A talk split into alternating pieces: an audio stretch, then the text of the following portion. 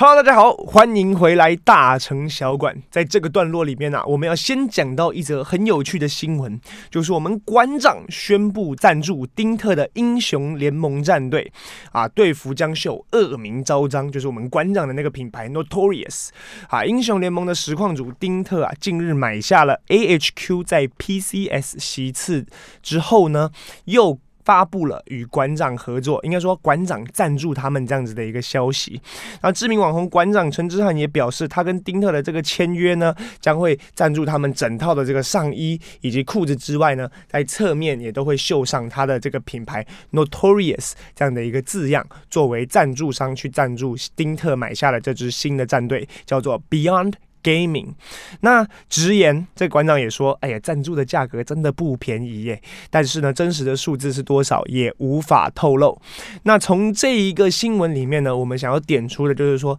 现在。电竞产业，或者说作为电竞战队、电竞的这个联赛方，究竟收入来来自哪里？他们的产业规模又已经来到一个怎么样的概况呢？首先呢，我们根据荷兰的这个知名游戏市调公司 Newzoo 这样子发布的一个全球电竞市场的报告指出，二零一九年呢，全球电竞的产值已经达十点九六亿美元，预估在二零二二年的时候呢，会达到十七。一点九亿美元，大家注意啊、我们这里讲的就仅仅是电竞的产值，而不包含游戏本身的一个收入。因为呢，其实电竞它最早的这个来源或者是目的，电竞比赛是为了去推广原本的呃电竞游戏的项目，作为一个行销的手法。我们以英雄联盟为例，英雄联盟呢，它是一个游戏，一个电动游戏。那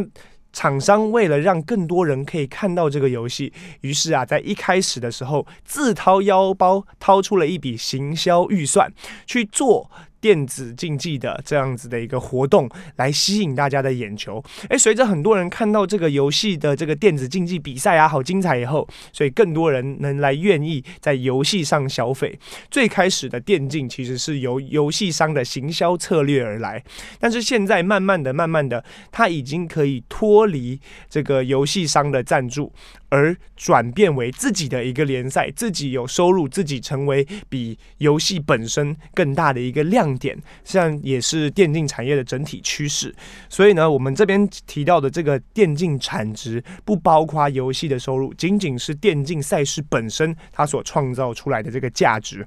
而且呢，根据 Newzoo 的调查，在二零一九年的时候，十一亿美元的营收当中，其中有百分之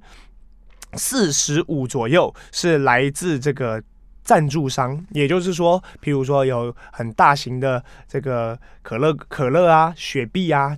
肯德基啊，甚至是 BMW 啊这样子的品牌，他们去做这个置入，或者是去做赞助来贴标挂名，光这样子就已经占了百分之四十五了。那我们这边也可以分享一下，现在啊，整个电竞产值里面，他们整个营收里面，他们的一个分布的概况，其中百分之四十到四十五呢是赞助金啊，来自厂商的；另外呢，百分之二十三来自转播的权利金。那这转播的权利金呢，就是。因为我们有赛事有联赛，那这个联赛呢就会吸引到非常多人观看，那就会把这样子的一个转播权利卖到各式各样的直播平台，就像我们以往可能常常在电视台上看到的 NBA 比赛啊、MLB 比赛，其实也是通过这样的方式，只是说现在呢这些东西已经从电视慢慢的移到网络上面了。另外呢还有百分之十七的这个广告收入，就赞助形式分为两种，一种是给你钱你帮我露出，另外一种呢，就是真正的插播广告。那周边商品与门票占百分之九点五。其实，在我们想象中，跟传统的这种入场观看。比如说，我们看球赛等等的门票收入的占比来说，呃，在电竞这个领域来说，相对是非常的低的。另外呢，还有一些其他的一些小项目，所以我们可以看到，大部分的收入其实是来自这个厂商的赞助以及转播的权利金。那其实这个也跟我们一开始讲到电竞是什么很有关系。我们说电竞它之所以能成为一个产业，或者说大家很疯的一个话题，主要是因为它真正累积到了很大的这个关注程度以及。这个很多人的眼球。那有了这些流量以后呢，它就可以转化成各式各样的营业收入，包括赞助、包括广告、包括转播权利，都是这样子的一个由来。这里我们有几个数字可以跟大家分享一下，也非常的有意思。在二零二零年，也就是去年的英雄联盟世界大赛，大概一个月的这个锦标赛赛程里面啊，总共的观看时数超过了十亿小时。那光总冠军赛，那大概三到四个小时的时间，每分钟平均有两千一百八十名观众在收看，最高的瞬间全球收看人次是四千四百万名。不重复人次在观看这样子的一个比赛，所以可以看得出来，电竞比赛在现在已经是一个非常非常呃热门且普遍，大家会愿意去接受的一种娱乐形态了。我们再说回这个呃产业面的一些收入概况，目前到底有哪一些大厂在支持着这些电竞项目呢？我们可以看到，譬如说 T-Mobile。Intel、Toyota、可口可乐都赞助了《斗争特工》的联赛。那另外呢，像 BMW 也已经跟 Cloud9、Fnatic、北京的 FunPlus Phoenix。德国的 G2 还有南韩的 SKT T1 都已经签下了这个互相合作的一个条约。大家注意，这个是 BMW 啊，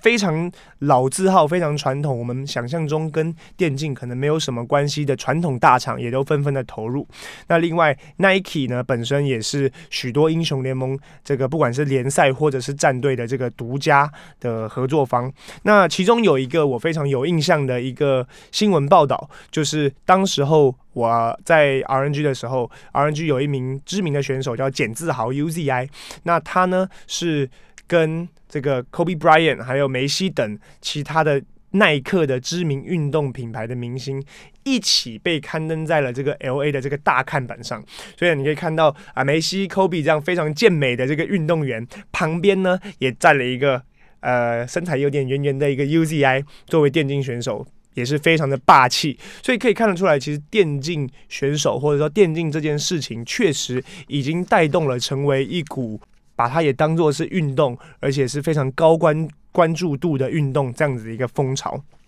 那我们现在来来来聊聊，就是说全球的电竞观众，他们慢慢的这个越来越多，而且越来越稳定，成为有规模市场的几大原因。第一个就是直播技术与平台的兴起。本来呢，我们收看这些电竞的比赛，呃，会被一些少数的。直播平台给独占，当时甚至也没有所谓的转播权利金，因为你如果不在这样子的这个寡头的直播平台直播的话，就没有人会观看你的比赛。那随着大家慢慢观察到这个市场以后，A、B、C、D 各式各样不一样的直播平台出现了，每一家都会想要去争取啊、这个会有很带来很大流量的比赛嘛。所以呢，随着这样子的这个竞争出现，那让呃，转播权利金也是每年的不断的水涨船高。那因为我们这里没有查到一些比较真实的数字，所以也不好跟大家分享。但呃，至少在我过去有印象听说的，也都是这个千万级别以上的这样子的一个转播权利金。所以呃，现在也已经来到一个非常可观的一个规模。那另外呢，就是电竞联赛以及锦标赛的兴起。最早期的电竞联赛，就像我们刚刚前面提到的，其实是来自于游戏商的一个行销预算。所以啊，投入的这个电竞战队们呢，拿到很多的补助来进行这来来参与比赛。但是随着这个产业不断的发展，现在的这个电竞俱乐部或者说电竞战队，他们已经不需要靠着游戏方的补助来进行生存，他们甚至可以自己透过明星选手的代言的魅力，去赚取很多不一样的赞助金来支持他们的运作。那另外，整体联赛呢，也已经不需要再透过游戏商给他们的行销预算，反而是可以。自己透过转播权利金的这个收入、广告收入，还有等等以上我们提到的赞助收入，来支持整个联赛的呃这个运营。那联盟化或联赛化还有一个很大的好处，就是说，呃，它的席位是非常的固定的。就像我们看到呃现在的这个 NBA 啊，每一支队伍基本上都是非常的固定的。呃，除非有新的老板买下原本的球队，但是它的席次是固定的。这样子呢，以方便整个联盟以及所有的战队俱乐部去做长期的规划。如果我今天好不容易打到了一个呃这个参与比赛的位置，一个席位，但是呢，我过不久就会被踢出去换出去。那这样子的话，任何人都不会希望做长期的投入嘛。所以呢，联盟化以后呢，就很大程度的去保障了这些战队愿意长期投入的一个资本。